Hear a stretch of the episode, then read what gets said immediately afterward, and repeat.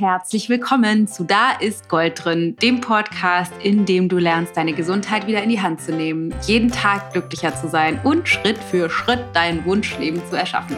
Ich bin Dana Schwand von Ich Gold und habe eine extra mega bombastische Bonusfolge, die es noch nie gab, für dich. Also außer der Reihe veröffentlichen wir heute ein richtig, richtig cooles Interview mit dem Buchtipp von meiner lieben Freundin und Kollegin Kollegin Dr. Jana Scharfenberg, die am Montag ihr erstes Buch veröffentlicht hat. Jana ist die Person, zu der du dich wenden musst, wenn du wissen möchtest, was Ayurveda eigentlich mit der Schulmedizin zu tun hat, beziehungsweise was die Schulmedizin über das Ayurveda denkt. Jana ist ein unglaublicher Quell an Informationen, die alles vereint. Das heißt, dass die, sie guckt, was sagt, hat es sagt oder hat das Ayurveda schon immer gesagt und was sagt die Schulmedizin dazu, weil sie beide Seiten kennt und vereint. Und in ihrem neuen Buch widmet sie sich so ein bisschen der logischen Schlussfolgerung, nachdem du mein Buch gelesen hast. Das heißt, dein Neuanfang mit Ayurveda, unser Buch konzentriert sich ja vor allem auf die Umsetzung, Gewohnheitstraining und den Stoffwechsel. Und wenn du dann denkst, okay, geht so einigermaßen, habe ich verstanden und den nächsten Schritt gehen möchtest, ist das Buch Ayurveda for Life, der Schinken, das Buch, was du unbedingt dir holen musst von Jana. Es sind ganz konkrete Tipps drin für deine Yoga-Praxis, die Kräuter, die du verwenden möchtest, wie du damit umgehen kannst auf Reisen, was die Darmgesundheit besagt, was das Mikrobiom oder das Darmgehirn zusammenhängt mit dem, was das Ayurveda sagt dazu. Es gibt eine ganze Menge Meditation Kombinationen, ganz viele Rezepte, die sie zusammen mit einer Ernährungsberaterin entwickelt hat und vieles, vieles, vieles mehr. Also, der Trend geht zum Zweitbuch. Ich kann nur sagen, holt sie auf jeden Fall. Wir verlinken das in den Show Notes. Und jetzt erstmal ganz viel Spaß mit dem Interview mit Dr. Jana Scharfenberg. Liebe Jana, ich freue mich riesig, dich ein zweites Mal bei mir im Podcast begrüßen zu dürfen. Ich sag mal aus Portugal direkt nach Emmendorf. Herzlich willkommen willkommen, meine Liebe.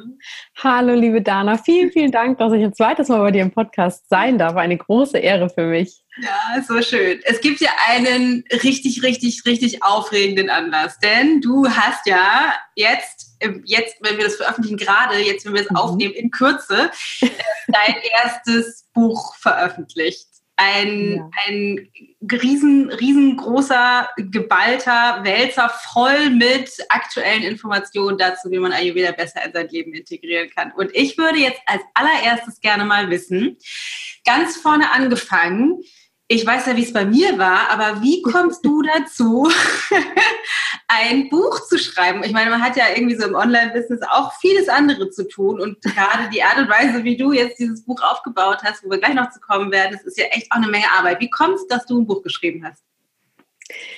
Ja, das ist eine super Frage und du hast natürlich recht, es ist immer irgendwie viel Arbeit, aber ich glaube, da geht es dir oder geht es uns ja wahrscheinlich ähnlich. Wir lieben es ja beide zu schreiben und äh, ne, so unser Wissen, unsere Kreativität aufs Papier zu bringen. Da haben wir wahrscheinlich beide eine gehörige Butter-Portion abbekommen. und für mich ist es tatsächlich so, dass so dieser Wunsch, irgendwann mal ein Buch zu haben oder zu schreiben, der war so, so unterschwellig, so subtil eigentlich schon sehr, sehr lange da. Und ich habe vor einigen Jahren das immer so bewundert, wenn man dann gesehen hat, dass irgendwie andere Menschen, die online tätig sind, plötzlich ein Buch rausbringen. Ja.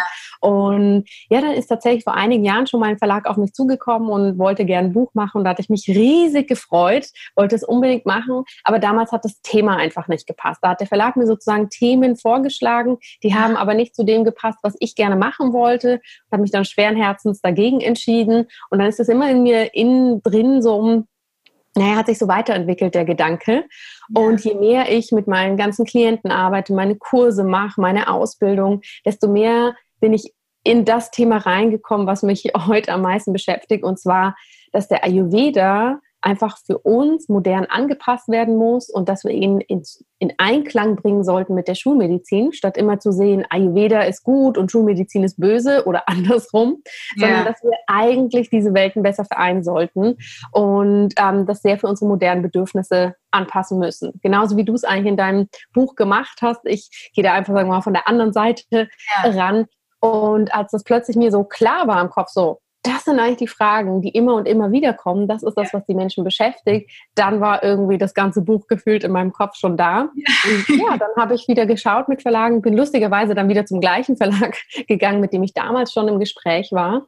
Und so hat sich das dann entwickelt und plötzlich saß ich am Computer und habe an diesem Manuskript geschrieben. So cool. Die Welt freut sich, dass es dieses Buch endlich gibt. Was würdest du sagen, was die Kernaussage? Du hast so ein bisschen jetzt schon gerade gesagt, es geht vor allem auch um die Kombination zwischen oder vor allem vielleicht sowas wie den Frieden ne, zwischen Schulmedizin und Ayurveda an sich, aber eben auch in uns. Wir sind ja tragen, glaube ich, dieses Problem auch manchmal in uns. Ne, trauen wir uns mhm. sozusagen entweder dem Ayurveda zu vertrauen oder der Schulmedizin zu vertrauen. Was ist die Kernaussage vom Buch? Ich glaube, die Kernaussage lässt sich eigentlich ganz gut mit dem Titel und Untertitel zusammenfassen. Das Buch heißt Ayurveda for Life, also Ayurveda fürs Leben und wie wir diese traditionelle Heilkunst für die modernen Bedürfnisse unseres schnellen Alltags nutzen können. Das ist eigentlich das, um was sich das Buch dreht. Also wie können wir althergebrachte, sich über Jahrtausende von Jahren entwickelnde ähm, Empfehlungen oder diese Philosophie oder Lebenshaltung, wie auch immer wir es nennen möchten, wie können wir die nutzen oder daraus wertvolle Informationen ziehen für das, was wir jetzt haben? Weil wenn wir mal zurückdenken, vor 5000 Jahren gab es einfach nicht diese Themen, die wir heute hatten. Also dass es 10.000 verschiedene Diäten und Ernährungsphilosophien ja. gibt, dass es ein chronisches Reizdarmsyndrom gibt, dass die Leute so gestresst sind, dass wir chronische Erkrankungen haben. Ja. Das sind natürlich Themen, oder dass wir viel Kaffee trinken. Ja, es muss ja gar nicht das große, ja, ähm, schwerwiegende sein. Und das sind immer wieder die Fragen, das kennst du wahrscheinlich von deinen Kursteilnehmern auch, dass Leute kommen und sagen, was sagt Ayurveda eigentlich zu Kaffee? Was sagt Ayurveda eigentlich zum Gebrauch von Smartphones? Die sagen, keine Ahnung, weil das ist damals einfach nicht relevant gewesen. Aber wie können wir denn dieses Grundwissen nutzen und dafür interpretieren? Das ist eigentlich so der große Anspruch. Ja, super cool.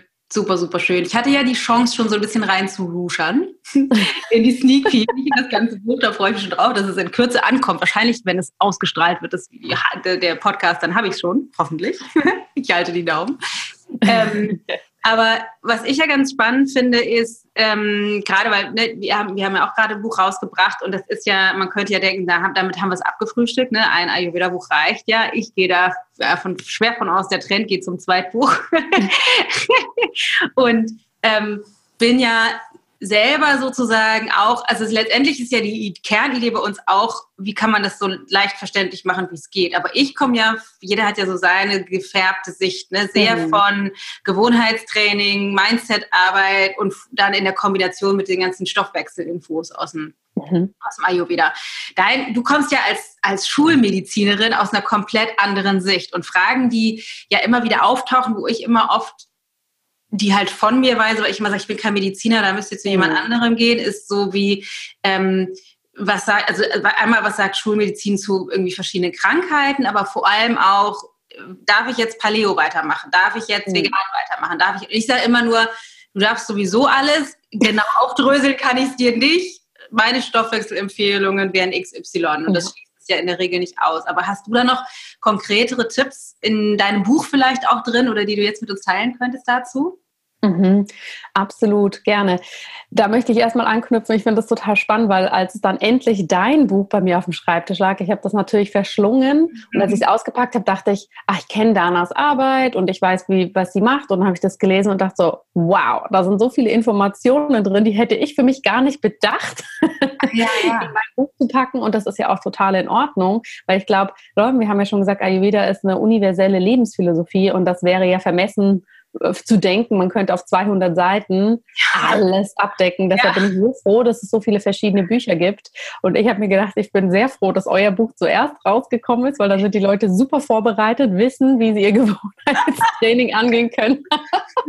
Und dann können sie wirklich nochmal schauen, wie können sie das für ihre eigenen, ich sag mal, Baustellen ja. äh, im medizinischen Sinne anwenden. Ähm, das erstmal dazu. Und Tipps natürlich.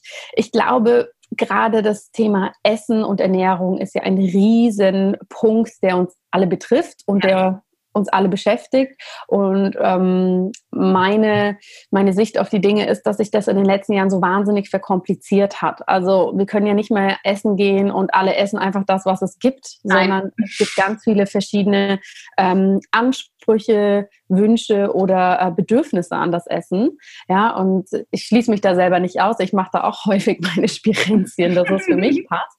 Aber das ist einfach was Interessantes, denn da kommt, wie du schon sagst, häufig die Frage, Mensch, ist es denn jetzt ayurvedisch, wenn ich mich Paleo ernähren möchte? Ja. Geht es Hand in Hand oder steht es total gegensätzlich? Wie ist es mit dem intermittierenden Fasten? Wie ist es mit vegan und so weiter?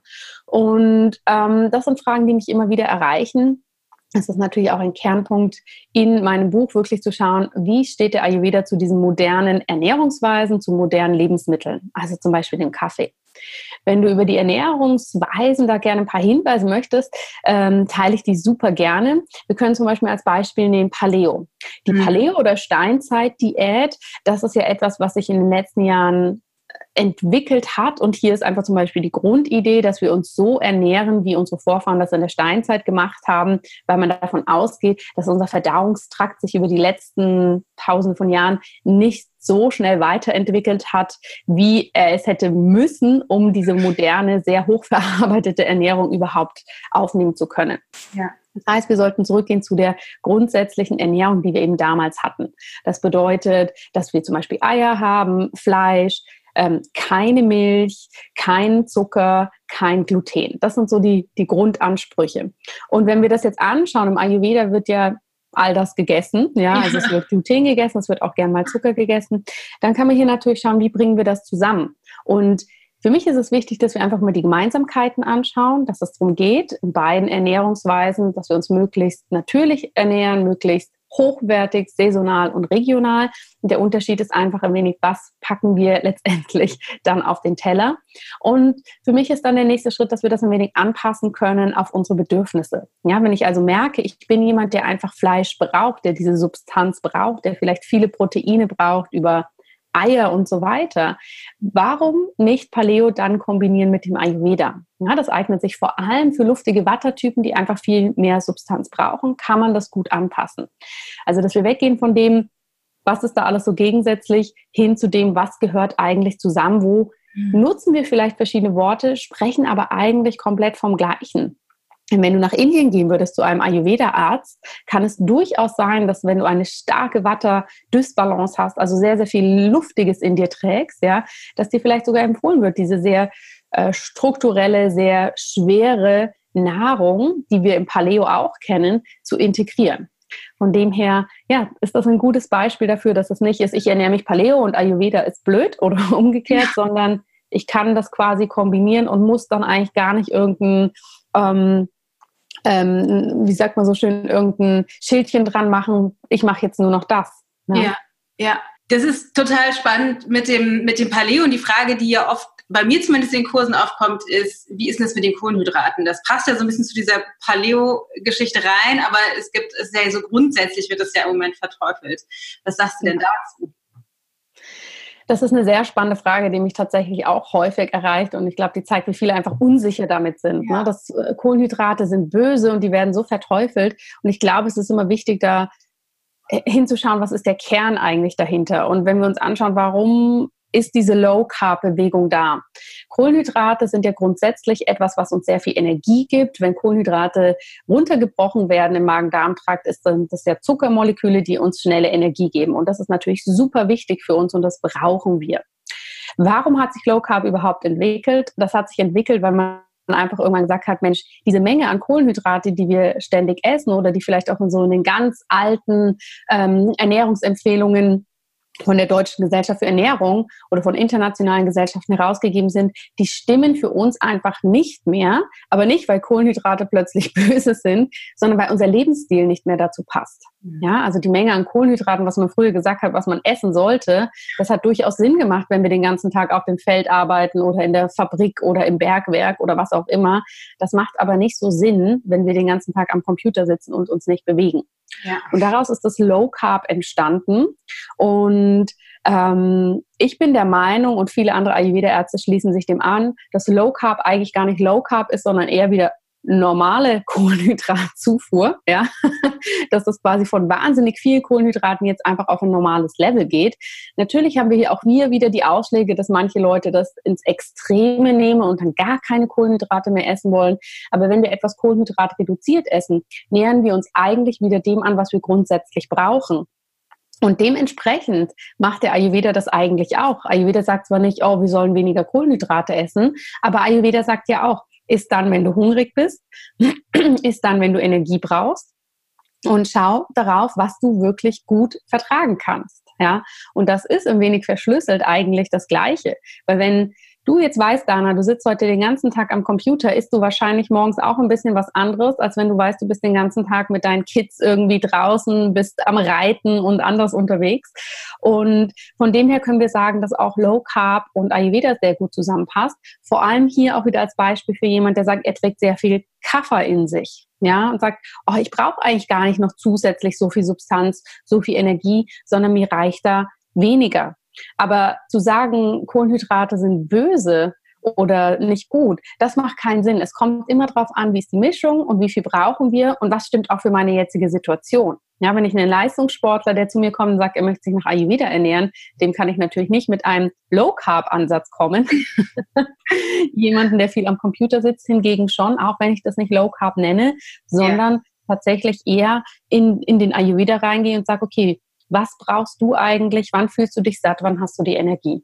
Ja, und dann ist wahrscheinlich auch nochmal die Frage, über was für eine Form von Kohlenhydrate reden wir, ne? weil ja. die meisten ja, also wenn ich jetzt morgens mein Weizenbrot zum Frühstück esse und dann Nudeln zum Mittag und abends eine Pizza, also eigentlich den ganzen Tag nur Weizen ja. plus X esse, ist es ja was anderes, ob ich, keine Ahnung, Hirsebrei frühstücke und dann irgendwie ein bisschen Quinoa zum Mittag dazu und abends Pelinsen genau. habe. Das sind ja ist ja alles letztendlich Kohlenhydrate. Deswegen ist es ähm, mhm. ist ganz spannend. Du hast Absolut. aber ja noch eine ganze Menge, oder nee, sag mal, was sind deine Gedanken? Absolut, Entschuldigung, ich wollte da nur kurz, äh, ja. äh, kurz noch anschließen, das ist ja das Gleiche mit dem Gluten. Es ist ja nicht, ja, dass genau. Gluten per se böse ist und auch hier, warum reagieren so viele Menschen sensibel auf das Gluten? Weil sie meistens eine reine Gluten Ernährung haben, wie du sagst. Ne? Wir essen dreimal am Tag oder vielleicht vier bis fünfmal Weizenprodukte oder sehr glutenhaltige Produkte und wundern uns hinterher, ähm, dass es uns nicht gut geht damit, ja, und sagen, oh, das ist das Gluten, das Gluten ist böse. Es hat überhaupt nichts bei den meisten Menschen mit dem Gluten per se zu tun. Ja, wenn wir da wieder mehr hingehen würden zu Gluten oder Weizen, ist ein Getreide, was wir aus so vielen verschiedenen in unsere Woche mal integrieren können. Das ist überhaupt kein Problem. Ja. Ich glaube, auch wenn wir uns den ganzen Tag nur von Quinoa ernähren würden, würden wir ja. auch irgendwann merken, mm, ist nicht ganz so gut. Lustig aber, wie das dazu gekommen ist. Ne? Das ist ja. das tatsächlich ja sehr, sehr einseitig. Und das ist ja auch, was Ayurveda eher sagt, also geh weg von der Einseitigkeit und geh eher in die Vielseitigkeit. So wie jetzt ja. gerade aktuell Spargelzeit ist. Spargel würde man auch nicht auf die Idee kommen, das ganze Jahr zu essen, einfach weil das mhm. also von der Natur her nicht möglich ist. Aber andere Dinge, ähm, nur weil die länger haltbar, machbar sind, sowas wie Weizen ist halt gut einlagerbar oder andere Getreidesorten, das wir dann das ganze Jahr über essen würden, das ähm, ist einfach ja tatsächlich nicht, nicht natürlich. Ja, absolut. Darf ich doch nochmal die anderen Bereiche angucken, weil du guckst ja nicht nur auf ähm, sozusagen spezielle Ernährungsformen. Was sind denn so die großen Facetten, weil du bist, hast das ja so ein bisschen unterteilt in unterschiedliche Bereiche, mhm. die uns in deinem Buch erwarten?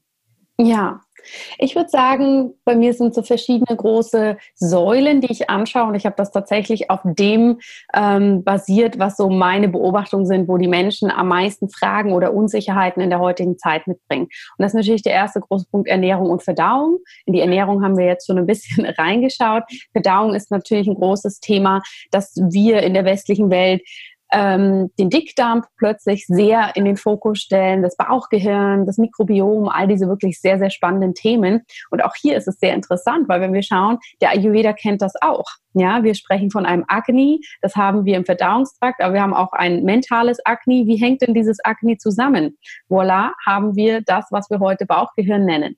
Das Mikrobiom ist auch, wenn wir es ein bisschen in der ayurvedischen Sprache sozusagen übersetzen und entschlüsseln würden, ist auch etwas, was im Ayurveda schon wahnsinnig lange bekannt ist, auch wenn die Leute damals nicht gesagt haben, dass es kleine Bakterien sind, die da im Dickdarm sind und für unsere Gesundheit verantwortlich sind, sondern wir das mit verschiedenen ähm, Energien und Gunas und Doshas beschreiben. Also das ist ein großer Punkt, dass wir die Verdauung wirklich im Detail anschauen. Dann natürlich Stress und Resilienz. Resilienz ist sozusagen die ähm, Fähigkeit, wie gut kann ich mit Stress umgehen oder mich dem entziehen, sagen wir es mal so. Und auch hier, Stress ist ein wahnsinnig großes Thema in unserer Zeit. Ayurveda beschreibt den Stress auch. Er nutzt auch hier einfach wieder andere Worte und ich bringe das sozusagen zusammen. Wie ist das in der westlichen Welt? Beschreiben wir das mit verschiedenen Hormonen, die verschiedene Dinge im Körper triggern. Also zum Beispiel Adrenalin, was dafür sorgt, dass der Blutdruck hochgeht, dass wir in Wallung kommen. Ayurveda nutzt hier natürlich andere Worte und sagt, hey, Stress ist einfach eine wahnsinnige Vata-Pitta-Komponente, dass wir immer in dieser Anspannung sind, immer in diesem Go-Go-Go-Modus. Und zeigt da einfach auch, dass wir komplett vom Gleichen sprechen und jeder kann sich sozusagen aussuchen, aus welcher Welt möchte er da was anschauen. Einmal kurz zwischengefragt, das heißt, du hast mhm. in allen Säulen sozusagen immer beide Perspektiven vereint. Ne? Das heißt, guckst ja. mal, wie ist der Vergleich? Genau. Ja, super spannend. Ganz mhm. genau. In jeder Säule erkläre ich sozusagen erstmal aus ayurvedischer Sicht und mache dann den Bogen zur Schulmedizin und zeige, warum wir das genauso nennen. Ja, cool. Auch wenn es zum Beispiel um Biorhythmus und Routinen geht. Ich glaube, das habt ihr auch so wunderschön in eurem Buch gezeigt, wie der zirkadiane Rhythmus ist, also wie unsere Hormone eigentlich über den Tag ähm, ausgeschüttet werden und wie sieht der Ayurveda das mit den unterschiedlichen Dosha-Phasen. Auch das ist sehr, sehr ähnlich, auch mhm. wenn das erstmal komplett unterschiedliche Worte sind, die wir nehmen. Ja. Also das sind eigentlich die drei sehr großen Säulen. Dann gibt es natürlich noch einen Bereich, der sich mit dem beschäftigt, wie wir Ayurveda im Alltag umsetzen können. Und zwar in den Aspekten, was unseren modernen Alltag prägt. Also wenn ich viel auf Dienstreise bin oder Reisen, ähm, wenn ich viel am Handy oder online arbeiten muss, wenn ich Familie und Kinder habe, wenn ich im Restaurant esse. Also das sind dann, sage ich mal, so ein bisschen ein Potpourri aus unterschiedlichen ja. Situationen im Leben, wo viele Menschen sagen, oh, ich muss immer mittags in der Kantine essen. Ja. Ayurveda ist nichts für mich. Ja. Stimmt so nicht, kann man anpassen. Ja, cool. Aber es ist doch noch mehr da. Ich meine gesehen zu haben, es äh, kommt sogar Yoga drin vor und es ist auch ein riesengroßer Rezepteteil da drin. Genau, stimmt. Den habe ich jetzt etwas unterschlagen, weil das ist natürlich in den einzelnen Säulen dann integriert, dass äh, die Yoga-Übungen sozusagen, wenn es um die Routinen geht, mit dabei sind. Ähm, das heißt, im Buch gibt es für unterschiedliche Dosha-Konstellationen oder für unterschiedliche Bedürfnisse im Leben. Ich gehe gar nicht zu sehr auf die Doshas ein, ähnlich wie du auch im Buch, dass das nicht zu präsent ist, was ich für ein Dosha-Typ bin. Ähm, dafür gibt es unterschiedliche Yoga-Sequenzen, die man zu Hause machen kann. Es gibt Meditation und es gibt natürlich auch einige Rezepte, die ich zusammen mit einer Ernährungswissenschaftlerin, die sowohl in der westlichen Welt als auch im Ayurveda zu Hause ist, entwickelt habe, um hier auch einfach nochmal so ein paar Tipps an die Hand zu geben, wie man das wirklich ganz einfach und konkret umsetzen kann. Ja, cool. Das heißt, man hat echt so ein so ein Ratgeber durch alle Bereiche durch. Ne? Also bei mir kriegt man ja sozusagen nur in Anführungsstrichen Stoffwechselumsetzung sozusagen die Basic und wenn man dann tiefer einsteigen will in diese unterschiedlichen Bereiche, dann ist man halt bei dir richtig, richtig gut aufgehoben. Ähm, eine, eine Sache, die ähm, hatte ich noch gesehen und zwar hast du auch Kräuter mit beschrieben und zwar nicht nur klassisch ayurvedische, wenn ich das richtig erinnere. Also Ayu klassisch ayurvedisch, was auch immer das bedeutet, sagen wir mal klassisch indisch, weil die Leute denken ja oft so, okay, ich muss jetzt erstmal ähm, irgendwo im Internet aber irgendwie tausend Gewürze bestellen, die ich noch nicht mal aussprechen kann, weil es gibt keinen Laden da, wo ich wohne, wo man die kaufen mhm. kann. Das handhabst du ja auch anders. Erzähl doch mal ein bisschen was dazu. Ja.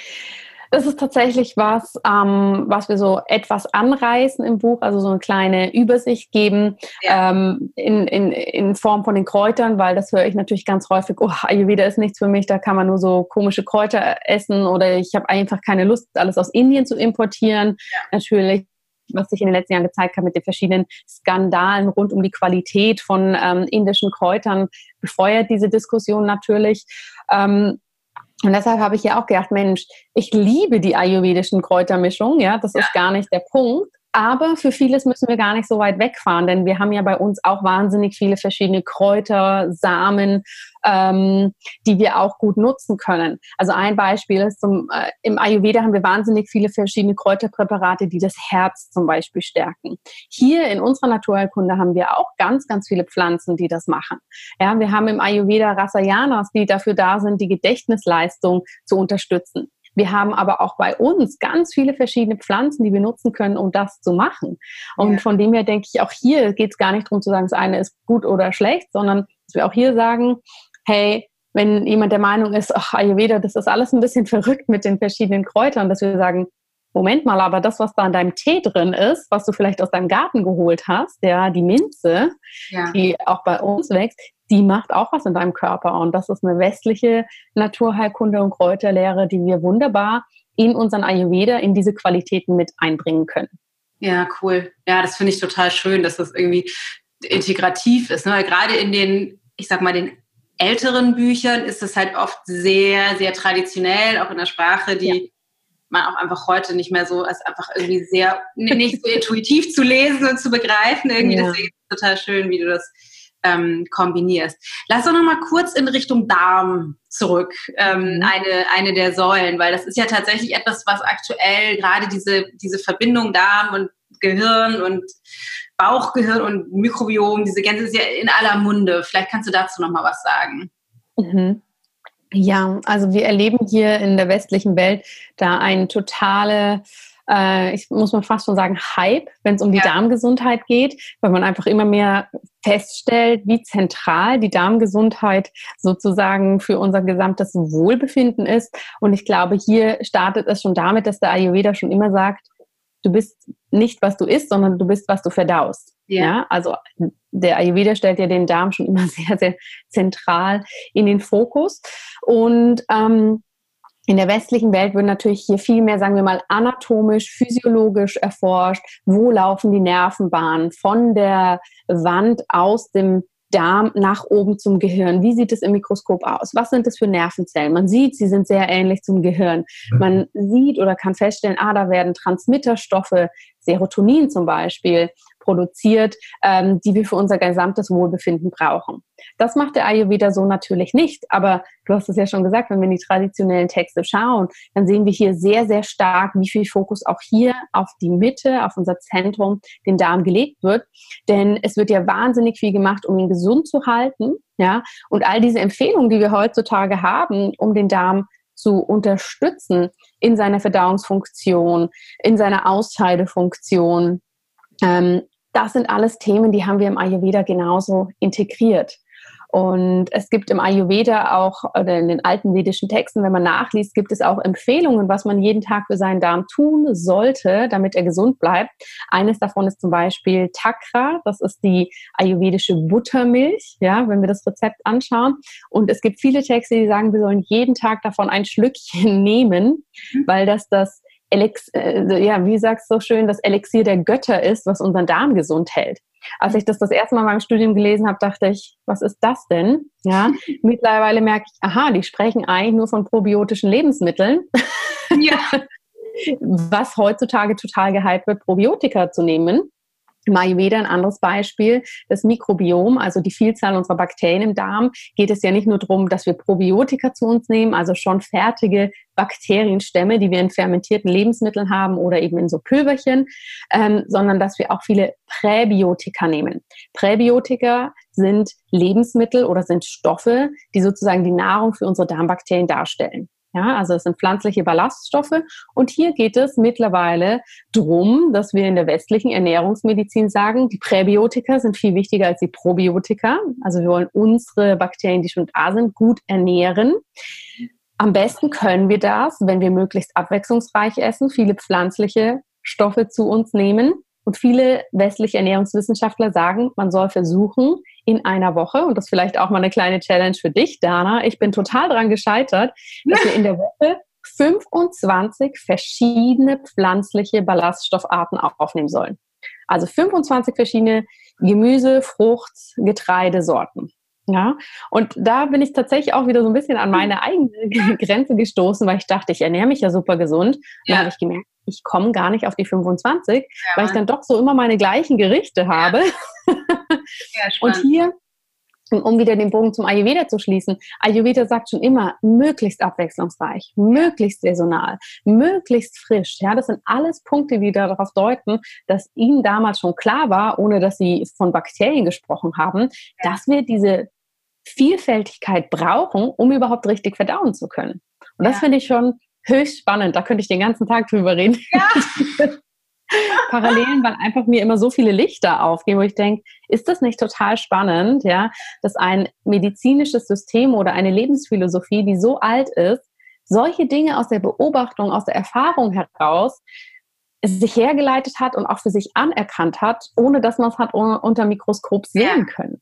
Ja, es ist total toll. Das finde ich auch ja. gigantisch. Und es ist so spannend, dass die Schulmedizin jetzt anfängt, das irgendwie für unseren westlichen logischen Verstand zu beweisen. Ne? Das ja. Deswegen ist es so toll, eine Kombination. Das heißt, dass du beides tatsächlich vereinst, ähm, weil wir ja doch immer, also zumindest beobachte ich das bei mir. Ich bin, glaube ich, tendenziell ein sehr intuitiver Mensch. Das heißt, wenn ich dabei bei Ayurveda lese, mach mal das, denke ich so, ja, die werden schon recht haben, ich mach das mal. Aber es gibt trotzdem diese, diese westliche leise Stimme mhm. und die ist bei vielen von uns, glaube ich, noch stärker, als sie bei mir jetzt ist. Diese Frage, diese Frage von warum eigentlich und vielleicht ist das ja gar nicht mehr aktuell und ne, wieso ist es so? Deswegen ist es so cool, das jetzt zu sehen. Ja, natürlich ist es so, weil es sind halt, das ist nicht irgendwie nur ein nicht aussprechbares Buttergetränk, ja. sondern es ist halt, sind halt die Probiotika, die jetzt in äh, in kleinen Plastikbehältern ähm, im Kühlregal bei, beim. Supermarkt stehen. Ne? So das, mhm. Die Frage ist, wie kann man das tatsächlich ähm, kombinieren mit dem, was Absolut. wir vielleicht tatsächlich schon zu Hause haben. Aber 25 finde ich ja echt auch sportlich. Muss ich mal überprüfen. Werde ich nachher, das ist tatsächlich eine geile Challenge. werde ich tatsächlich mal überprüfen, ob das tatsächlich so ist. Das heißt, alle Gemüse, Obst und so weiter, Getreide zählt dazu und Hülsenfrüchte wahrscheinlich auch, ne? Ja, und frische Kräuter auch. Also eigentlich die ganze Palette, aber ich fand es einfach sehr spannend für mich, dann zu sehen, dass ich dann doch so meine ähnlichen Gerichte habe, die ja. ich immer wieder mache. Und ich ja. bin persönlich nicht auf die 25 gekommen, muss ich ja. ganz ehrlich zugeben. Ja, man hat ja einfach echt die Tendenz, immer zum Gleichen zu greifen. Ne? Mhm. Deswegen finde ich es ja tatsächlich ganz cool auf dem Markt einzukaufen, weil mhm. also zumindest auf also idealerweise auf dem Markt, es gab bei uns in St. Georg damals, als wir da gewohnt haben, einen kleinen Stand, der wirklich nur aus Eigenproduktion verkauft, also nicht dazu gekauft hat. Und das war ganz cool, weil der hatte natürlich immer zu jeder Saison einfach nur andere Sachen. Es war halt immer sehr begrenzt, die Auswahl, aber es waren halt immer andere Sachen dann auch. Ja. Dann hast du einfach nicht mehr die Wahl, okay, du greifst jedes Mal wieder zur Aubergine oder jedes Mal mhm. Zucchini, weil die halt einfach so gut wie immer da, weil die immer importiert werden, sondern mhm. es gibt halt einfach, die gibt es halt einfach nicht. Absolut, absolut. Ne? Ja. Ich glaube, das ist auch ein großer Punkt, was du gerade gesagt hast, ne? dass wir Ayurveda ist extrem intuitiv und ich glaube, ich bin da so wie du, dass ich ganz häufig denke, probier es doch einfach aus, dann wirst du es doch für dich merken. Ja. Aber wir hier halt in der westlichen Welt so geschult sind, dass alles erstmal über den Kopf gefiltert wird. Ja? Information geht rein, dann wird entschieden, macht das Sinn, ist das für mich logisch, was gibt es da für Beweise zu, wer macht das sonst noch so, okay, ist gut oder nicht. Und der Ayurveda ist natürlich mehr, probier es aus, geh in ähm, den Gefühlskörper sozusagen, ja. finde für dich heraus, passt das. Und deshalb finde ich das eigentlich so schön, dass hier so vieles so erforscht wird, auch in anderen Bereichen, ne? auch wenn es zum Beispiel um die Faszien geht, jetzt im Yoga und in der Sportmedizin wo ja auch viele Osteopathen sagen, warum wird denn das jetzt so erforscht? Wir wissen das doch schon ewig. Und ja. ich denke mir, nein, das ist eigentlich super, weil wir es einfach so gewohnt sind, alles erstmal mit unserer Kopfinstanz zu filtern. Ja. Und für viele Menschen ist das, glaube ich, gibt Sicherheit, gibt aber auch ein ganz anderes Verständnis, wenn ich weiß, aha, ja, okay, das wird ja auch so gesehen und jetzt kann ich mich darauf einlassen, das auszuprobieren. Ja, ja, super, super wertvoll. Sehe ich tatsächlich auch ganz genauso, dass das, dass es einfach für, für ein breiteres Publikum das zugänglicher macht, ne? Für gerade für diejenigen, für die es halt irgendwie schwer ist, es intuitiver zu begreifen, weil mhm. deren System einfach anders funktioniert. Es ist einfach sehr wichtig, das anders, anders herum zu machen. Ja voll cool. Absolut. Also ich Absolut. würde sagen, alle, ähm, wir machen natürlich Link und so weiter, es wird alles, ihr werdet, ihr werdet gespammt mit den Informationen zu Janas Buch, weil ihr das natürlich alle jetzt kaufen sollt, weil das ist die logische Fortführung, haben wir vorhin im Vorgespräch ja schon festgestellt, zu dem, was wir da geschrieben genau. haben, das ist sozusagen der Basic-Einstieg, um überhaupt was zu tun und wenn man dann den nächsten Schritt gehen will, und das solltet ihr ja alle tun, unbedingt das Buch von Jana kaufen. Ich würde gerne einen ganz kleinen Mini-Schlenker noch machen ähm, und zwar ähm, kann man bei dir ja auch eine Ausbildung machen. Mhm. Also, das heißt, einerseits gibt es das da kann aber keiner jetzt rein, weil das dauert zu lange, in diesen, den Ayurvedic Business Kurs. Das heißt, wenn man sein Business ayurvedisch aufbauen will, dann kann man das bei dir tatsächlich seit neuestem auch machen, was ich ja gigantisch finde, weil diese Prinzipien, da geht es ja nicht darum, dass du, ähm, dass du Ashwagandha bekommst und einen Stirnölguss und die, die Zunge schabst, sondern es geht um, im Ayurveda um die grundlegenden Prinzipien, wie Leben funktioniert und deswegen ist es eben auch aufs Business übertragbar. Mhm. Aber man kann bei dir ja auch grundsätzlich eine Ayurveda-Ausbildung machen, die sich ja ein bisschen verändert hat. Ne? Das heißt, ja. ähm, da würde ich gerne, das, vielleicht magst du dazu drei Sachen noch sagen, falls sich da jemand für interessiert.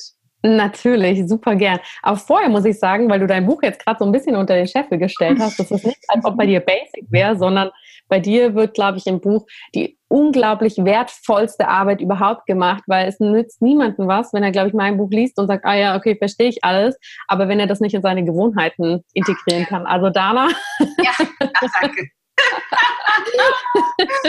Nur um das hier nochmal klar rauszustellen.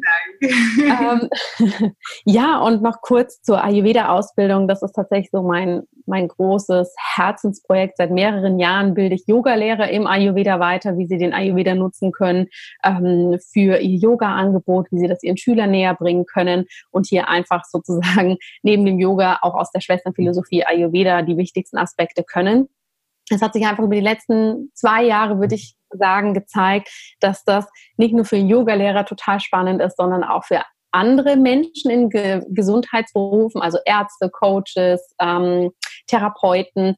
Und aus diesem Grund öffnet sich die Ausbildung jetzt. Wir haben sie gerade nochmal komplett überarbeitet, wirklich nochmal wissenschaftlich fundiert aufgebaut, viele, viele neue Themen mit reingenommen. Und das ist eine Online-Ausbildung, die ein Jahr geht.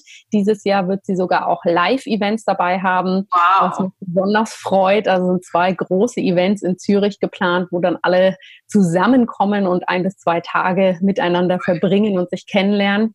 Und die nächste Ausbildung startet am 1. Oktober. Das heißt, wenn mhm. jemand da Interesse dran hat, darf er sich gern mal auf meiner Seite umschauen oder natürlich mit allen Fragen melden.